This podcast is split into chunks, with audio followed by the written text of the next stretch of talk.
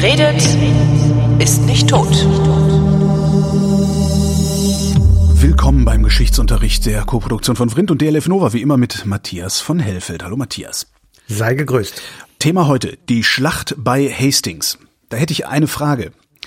Wer hat sich wann, wo genau, Komma, denn ich weiß nicht, wo Hastings ist, Komma, um was geschlagen? So. Ich lehne mich Das jetzt zurück, ne, weil du hast jetzt, du erzählst jetzt durch. Also diese Schlacht hat ehrlich gesagt einen größeren Zusammenhang zu heute, als wir uns das so un ungefähr denken können. Sie hat stattgefunden, man glaubt es kaum, 1066.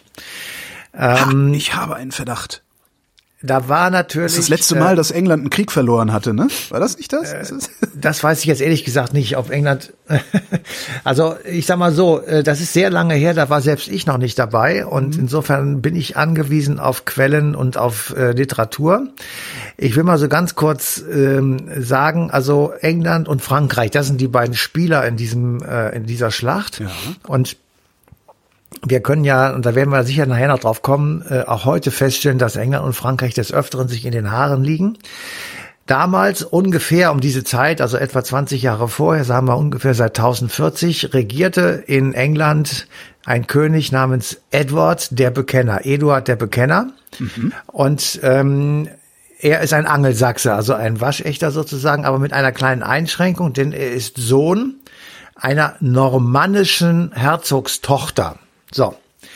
Normannen, Normandie, Nordfrankreich. Jo, jo, jo. Also, wir erkennen die Normannen, die eigentlich aus Skandinavien kommen. Eigentlich Wikinger.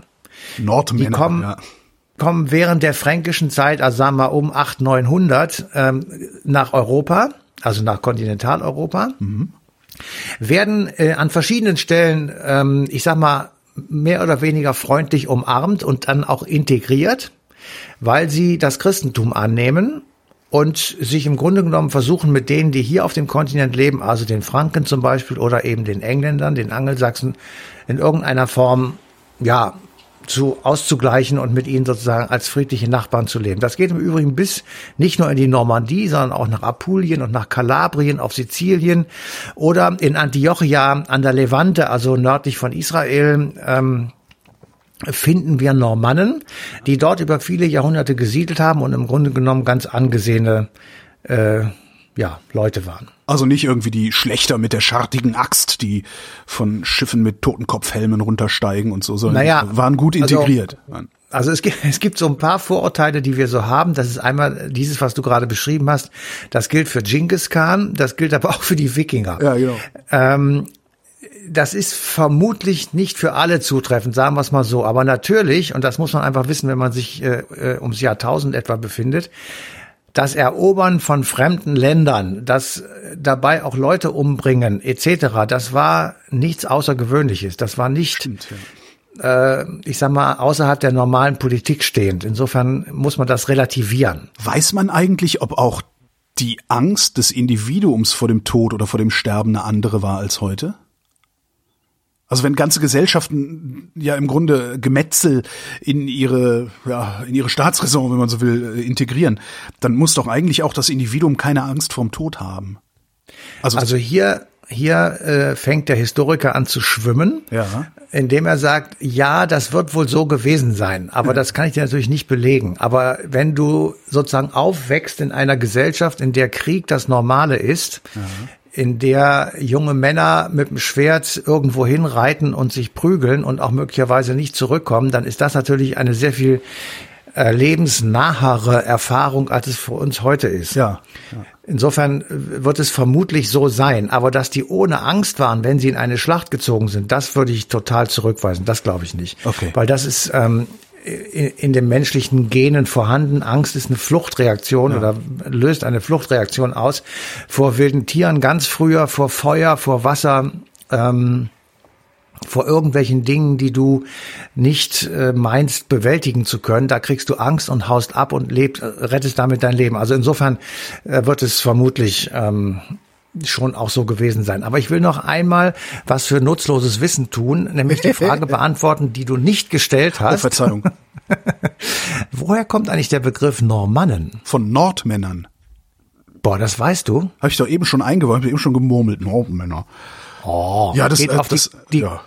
geht auf die Karolinger zurück. Also Karolinger, ich dachte die Wikinger, weil die aus dem Norden kommen. Ja, die Karolinger, die waren sozusagen in der Mitte, die haben hier, sag ich mal, in Paris und in Aachen gesessen und die kommen aus dem Norden, diese Leute, nämlich die Wikinger. Und da haben die Karolinger gesagt, das sind die Nordmannen. Und daraus wurde dann Normann.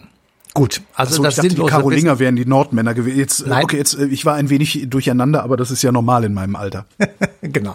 Ähm, aber jetzt kommen wir wieder zurück, äh, ich sag mal, zu Eduard dem Bekenner, denn das ist der Ausgangspunkt äh, dieser Schlacht von Hastings. Wessen hat er sich denn bekannt überhaupt? Ja, das war ein großer Fanatiker, ein religiöser Fanatiker. Okay. Zu der Zeit waren ja die Engländer noch in der äh, allgemeinen Kirche, in der römischen Kirche drin. Die Abspaltung kam erst äh, 500 Jahre später äh, zur anglikanischen Kirche. Deswegen sind die auch heute nicht mehr unter dem, ich sag mal, äh, dem Deckel des Papstes. Also, Eduard der Bekenner wird 1004 geboren. In dieser Zeit herrscht in England nicht etwa ein englischer König, sondern ein Däne. Nämlich der berühmte Knut der Große. Der große Knut, da- das war wirklich, Ich hieß habe den Namen wirklich gerade zum ersten Mal gehört. Ich lache über das Wort berühmt. Ja, hm? Ja. ja, entschuldige mal, also der, der ist wirklich berühmt und wichtig auch, weil nämlich Knut war der Gründer und König eines riesigen nordischen Reiches. Und dieses nordische Reich, das war ein Großreich, das umfasste alles das, was wir heute als Skandinavien bezeichnen, also Finnland, ähm, Schweden, Norwegen, Dänemark und England. Und England. So, wir erinnern uns, Edward war ja Sohn einer normannischen Herzogin, also musste, weil die Dänen da waren, ähm, seine Familie fliehen. Edwards Familie floh und zwar zur Nachbarschaft nach Frankreich. Damit ist klar, Edward verbringt einen großen Teil seiner Jugend in der Normandie, also in Frankreich, und wird auch dort, sage ich mal, ähm, erzogen. Und er bekommt eine, ich sag mal, einen frankophilen Touch, würden wir heute sagen. Also er ist eigentlich gar nicht mehr so ein richtiger Engländer. Ja. Eine, eine Mixtur sozusagen. Also er weiß sich gut zu ernähren, wird in der Sonne aber trotzdem krebsrot. So ähnlich. Und ähm, 1035 stirbt der berühmte große Knut.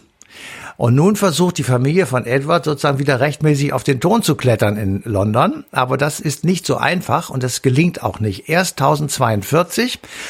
Das ist auch das Jahr, in dem Edward, der Bekenner, aus Frankreich zurück nach England geht und dort besteigt er dann tatsächlich 1042 den englischen Thron und bleibt auf demselben bis zum 5. Januar 1066. So, jetzt, ich kann ja auch nochmal sagen, der ist, stark religiös. Er, also von ihm wird erzählt, er hätte Kranke geheilt.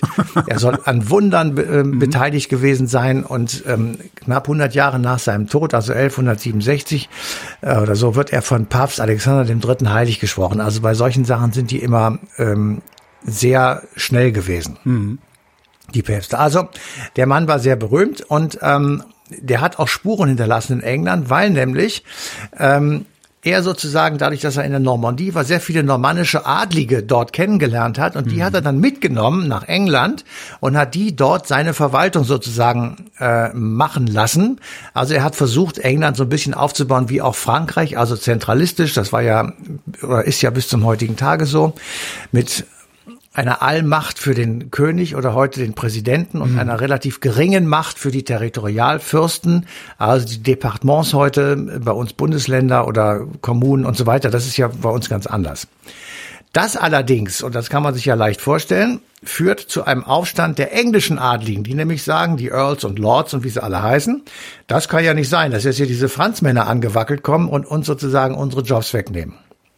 Warum, Darf- warum konnten die Franzmänner überhaupt anwackeln? Also hatten die zu Hause Ja, nichts zu tun? Hatten die Langeweile? Oder?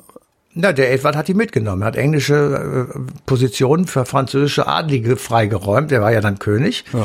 Und die haben gesagt, oh, das ist doch schön. Da kann ich, anstatt mal immer in der Normandie zu hocken, da ist es kalt und unschön, gehe ich doch lieber nach London. Da ist auch kalt und unschön, aber da ist wenigstens England. Oder irgendwie Kohle. so. So ein Also- bisschen wie die drittklassigen Bundesbeamten, die dann alle in den Osten gegangen sind nach der Wende, um äh, doch nochmal Behördenleiter zu werden. Ja, aber dieses Bashing mache ich jetzt nicht mehr, aber trotzdem so ähnlich. Okay, also äh, wir, wir stellen fest, er kommt 1042 nach England zurück, im Schlepptau ähm, halt französische Erziehung und französische oder normannische Adlige für die englische Verwaltung. Und das führt knapp zehn Jahre später zu einem Bürgerkrieg oder zu einem Aufstand, sagen wir mal, englischer Adliger gegen Edward. Daraus wird dann ein Bürgerkrieg. Und das ist auch einer der Gründe, warum dann 1066 als Eduard, und das ist jetzt echt wichtig, kinderlos stirbt. Auf einmal in der Normandie Begehrlichkeit geweckt werden, ah, da ist jetzt ein Königsthron frei, den könnten wir doch übernehmen. also. Das hat er sich Eduard- selber eingebrockt, weil er die ganzen Ja, Franzosen sich mit selber- rübergenommen hat, ne? Ja, und dass er keinen Nachfolger bestimmt hat. So. Das heißt, es gibt kein schriftliches Dokument, wo drin steht, Herbert Piesepampel soll mein Nachfolger werden. Es gibt aber sehr viele Leute, die sagen, am Sterbebett hätte er Folgendes gesagt. Und dann kannst du ja vorstellen, äh, das gibt heilloses Durcheinander. Und der, die Sedes Vakanz ähm, auf dem britischen Thron, also der leere Stuhl, ähm, der, äh, das sagen die, nee, also das kann nicht sein, den müssen wir versuchen, ähm, ich sag mal, zu besetzen. Von dieser, ich sag mal, freien Stelle hört der in der Normandie lebende Wilhelm. Wilhelms Vater, das ist jetzt ein bisschen kompliziert, aber wenn man es sich aufschreibt, kann man es verstehen. Ich schreibe gerade tatsächlich mit, ja. hm. Wilhelms Vater war Cousin von Eduard dem Bekenner. Ja. So, wir wollen das jetzt nicht weiter vertiefen. Wer Das heißt, Wilhelm war der Großcousin von Eduard irgendwie sowas. Beck- ne? Ja, so und daraus äh, hat sich dann natürlich, er hatte auch Kontakt, während der Eduard, der war ja wie gesagt lange in der Normandie, da hatte er Kontakt gehabt und ähm, er äh, erzählt jetzt einfach, dass ähm, Eduard ihm, ihm Wilhelm versprochen habe, ihn als Thronfolger zu benennen. Das lässt sich aber leider nicht beweisen. Und dann äh, leitet der Wilhelm aber trotzdem daraus sein Recht ab, ähm, da auf diesen Thron zu klettern und fährt dann über den Kanal rüber und bei der berühmten Schlacht von Hastings ähm, gewinnt er, also er, er schlägt das britische Heer und setzt sich in London auf den Thron. Das heißt im Klartext, es sitzt ein Franzose auf dem englischen Thron. Das heißt, sie haben erst haben sie einen Franzosen da gehabt und jetzt haben sie noch einen, einen Deutschen. Und das ist furchtbar. Nee, warte, warte, warte. warte. Äh, wir müssen ja versuchen zu erklären, warum es da, warum wir uns mit dieser blöden Schlacht Ja. beschäftigen. Also es sitzt jetzt ein Franzose auf dem Brit englischen Thron, auf dem englischen Thron, nicht auf dem britischen, auf dem englischen Thron. So, das heißt, alles was danach kommt, ist britisch-englisch auf dem, äh, ist äh, Entschuldigung, ist englisch-französisch sozusagen. Die Kinder sind alle so ein bisschen Franzosen, ein bisschen Engländer, je nachdem, wer wen heiratet. Deswegen haben die englischen Könige und zwar lange Jahrhunderte weiter, Besitzungen in Frankreich und zwar über ihren, ich sag mal, aus der Normandie irgendwann mal rübergemachten Willen den Eroberer. Ja. Dann kommt irgendwann dazu die Familie Plantagenet, Anjou Plantagenet. Das ist eine, äh, eine Dynastie, eine französische, die sich auch in dieses Kuddelmuddel einheiratet. Und das Ergebnis ist, dass bevor die Engländer und die Franzosen sich mehr als 100 Jahre die Köpfe einschlagen, nämlich beim berühmten 100-jährigen Krieg, der beginnt 1353, zwei Drittel von Frankreich der britischen Krone gehören. Das fanden aber die Und nur Franzosen auch ein nicht Drittel? gut, ne? Und nur ein Drittel dem französischen König. Und jetzt wird es richtig kompliziert. Oh Gott. Aber spannend, weil nämlich es gibt zu der Zeit Lehnsverhältnisse. Also der König gibt äh, Land an einen Lehnsnehmer. Also nehmen wir mal an, du bist der König und du gibst mir Land. Dann bist du der Lehnsgeber, ich der Lehnsnehmer. Und du holst dir dann ein paar Leibeigene, die das Land für dich bewirtschaften und gibst Genau. mir zehn Prozent ab. Genau, das heißt, du kannst leben und du kriegst von mir auch noch, wenn du in den Krieg ziehst, Soldaten. Du kriegst Geld und Soldaten, ich kriege Land und ich kann das Land weiter verteilen, dass die Leute für mich arbeiten. Also ich bin sozusagen der Zwischenhändler, der Ja. Provisionsnehmer. So. Ja, du, ich bin der Immobilienbesitzer, du bist der Hausverwalter. Ja. Ja, so. Äh, Und das hat im Mittelalter über ganz, ganz viele Jahrhunderte wunderbar funktioniert, ist aber natürlich die Begründung des Feudalismus. Also ist nichts Schönes im Nachhinein gesagt, aber damals, wir sind ja in der, jetzt am Anfang des 12., 13. Jahrhunderts, da ist das super. Also, es ist eine Ordnung. Das heißt, die Fa Familien, die sich durch Heirat auf den englischen Thron mitbegeben haben, sind Lehnsnehmer des französischen Königs. Also, Äh, Sekunde. Das heißt, der, der, die spielen sozusagen den Ball wieder zurück. Nee, nee, sie spielen erstmal gar nicht. Du hast den englischen König. Genau, aber der ist ja Der- Franzos zum Teil. Der ist zum Teil Franzose und hat Besitzungen in Frankreich. Aber Ja. diese Besitzungen sind Lehen des französischen Königs. Pass auf, und jetzt wird es richtig schön. Auf der internationalen Bühne, also bei den großen Gipfelkonferenzen in Brüssel, ja, tritt Ja. der englische König und der französische König als gleichberechtigt auf Augenhöhe auf. Ja. Wenn er aber mit dem französischen König wegen seiner Besitzungen irgendwelchen Händel hat, dann ist er Lehnsnehmer Ja. und ist tributpflichtig gegenüber dem französischen König. oh und das Gott. findet der englische König scheiße. Ja, klar. Ja, insofern äh, ist das Verhältnis zwischen England und Frankreich für die nächsten Jahrhunderte schwerstens belastet. ja, so, dann sagen die Engländer, äh, wir müssen das jetzt, wir müssen jetzt Schluss machen damit, wir müssen England erobern, äh, Frankreich erobern. So, das, das, das geht so nicht. Ja. Ähm, dann fallen die da mit großen Schiffen, fahren sie rüber und versuchen Frankreich klein zu kriegen. Dann wehren sich die Franzosen, weil also ihr Vaterland äh, in, in Gefahr ist. Und ähm, wir erinnern uns alle an die berühmte Johanna von Orléans oder Jeanne d'Arc, die also angeblich in der entscheidenden Schlacht von Orléans den Franzosen hilft, gegen die Briten zu bestehen und damit den hundertjährigen Krieg zugunsten Frankreichs zu drehen was dann auch letztendlich, also das, wie das jetzt mit der Johanna von Orleans war, das will ich jetzt nicht im Einzelnen, also das kann ich auch nicht beurteilen. Das ist ja auch eine Legende, glaube ich jedenfalls.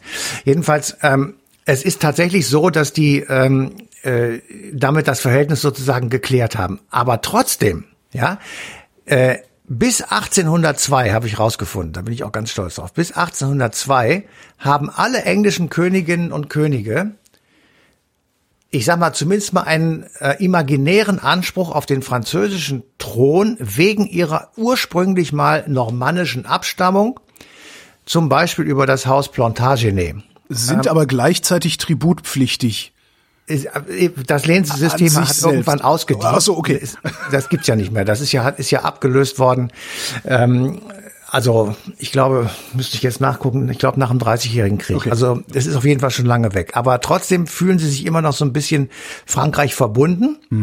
weil sie dort Besitzungen haben oder angeblich haben, währenddessen Frankreich den Engländern unentwegt die, ähm, den Mittelfinger zeigt, weil sie sagen, ihr sollt hier verschwinden. Ja, und das sind äh, sozusagen, ihr seid unsere natürlichen Feinde und äh, das, das muss weg. Und insofern galten England und Frankreich unter den europäischen Großmächten und wir reden ja jetzt bei 1802 schon Napoleon und Wiener Kongress und sowas, als ich sag mal natürliche Feinde oder Gegner.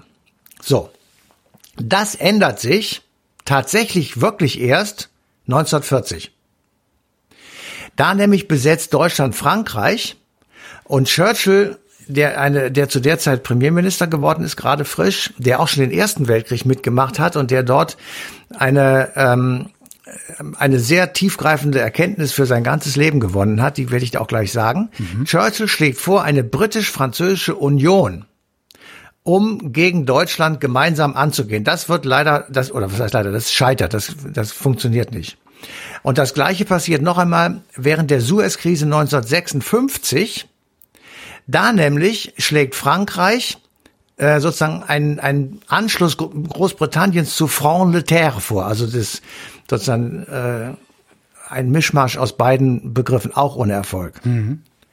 So, das heißt, in dem Moment, in dem Churchill erkannt hat, es gibt einen noch größeren Feind als Frankreich, oder ich sag mal politischen Gegner, Ja. nämlich 1940 war es Hitler und 1919 im Ersten Weltkrieg war es die bolschewistische Revolution in Russland. Churchill hat ähm, als einer der ersten europäischen äh, Politiker Soldaten zur Weißen Armee geschickt nach Russland, die gegen die Rote Armee gekämpft hat, also gegen die Bolschewisten. Er wollte die Revolution in Russland zurückdrehen.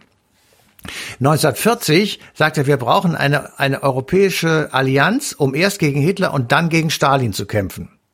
Ja, das ist beides mal gescheitert aus innenpolitischen Gründen, die will ich jetzt nicht im Einzelnen er, äh, erwähnen, aber es gab dann auch entsprechend nach dem Zweiten Weltkrieg von Seiten Frankreichs dann wiederum Gegenschüsse. Immer dann, wenn Großbritannien versucht hat, in die europäische Gemeinschaft hineinzukommen, sagte Frankreich zweimal Nein. Alle haben gesagt, ja, wollen wir machen, aber Frankreich hat Nein gesagt. De Gaulle, der damals Präsident war in der Fünften Republik, hat gesagt, also wir wollen das Europa versöhnen, aber ohne England.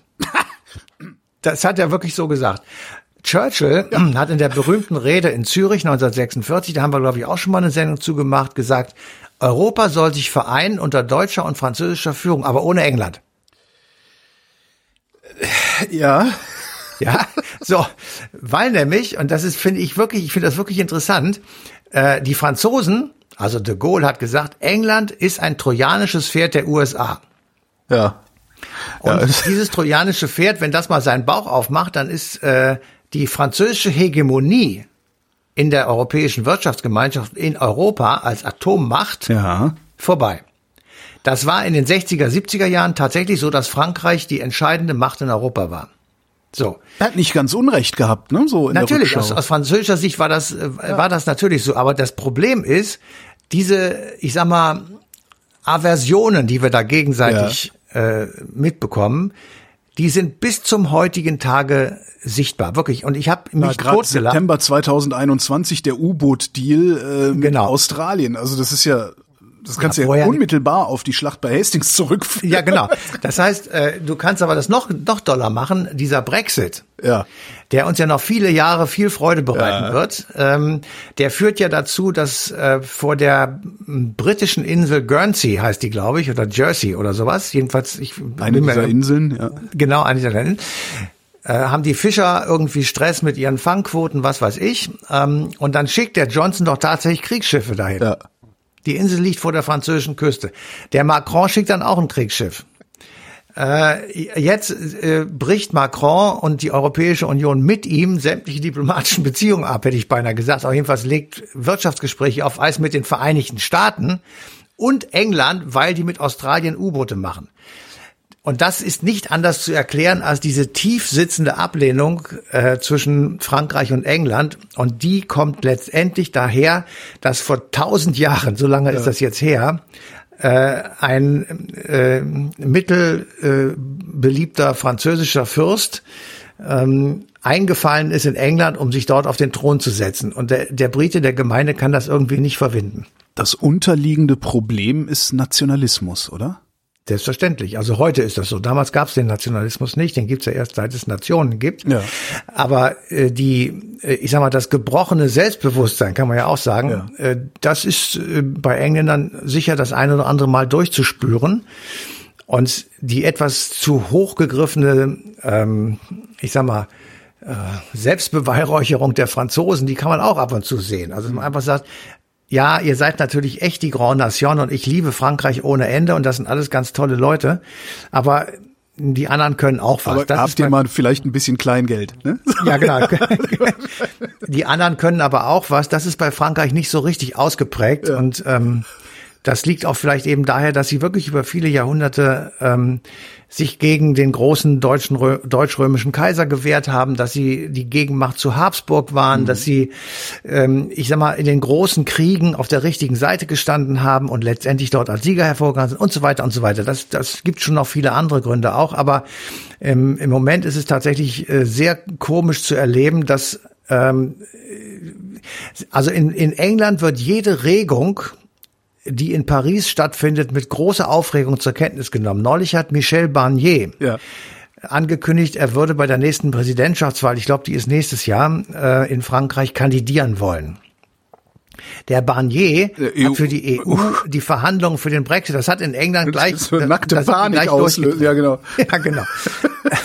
Und ähm, anstatt dass sie sich darum kümmern, dass ihre Lkw nicht mehr fahren, weil sie keine Fahrer mehr haben, oder dass sie leere Supermarktregale haben, weil sie das Kontrollieren auf hoher See vor der irischen Insel nicht in den, in den Griff kriegen und so weiter, regen sie sich darüber auf, dass ein äh, EU-Beamter Präsident werden möchte, was, wozu ich ihm viel Glück wünsche oder auch nicht, das ist mir nicht völlig egal. Aber da nicht. Und das ist, äh, da finde ich Geschichte at its best. Allerdings, Ähm, ja. Äh, und ich habe neulich mit einem ehemaligen Korrespondenten ähm, gesprochen und der hat das in einen sehr schönen Satz ähm, gefasst. Der hat gesagt, die Engländer, die haben mehr Beef mit den Franzosen als mit uns. Und das stimmt. Matthias von Elfeld, vielen Dank. Sehr gerne.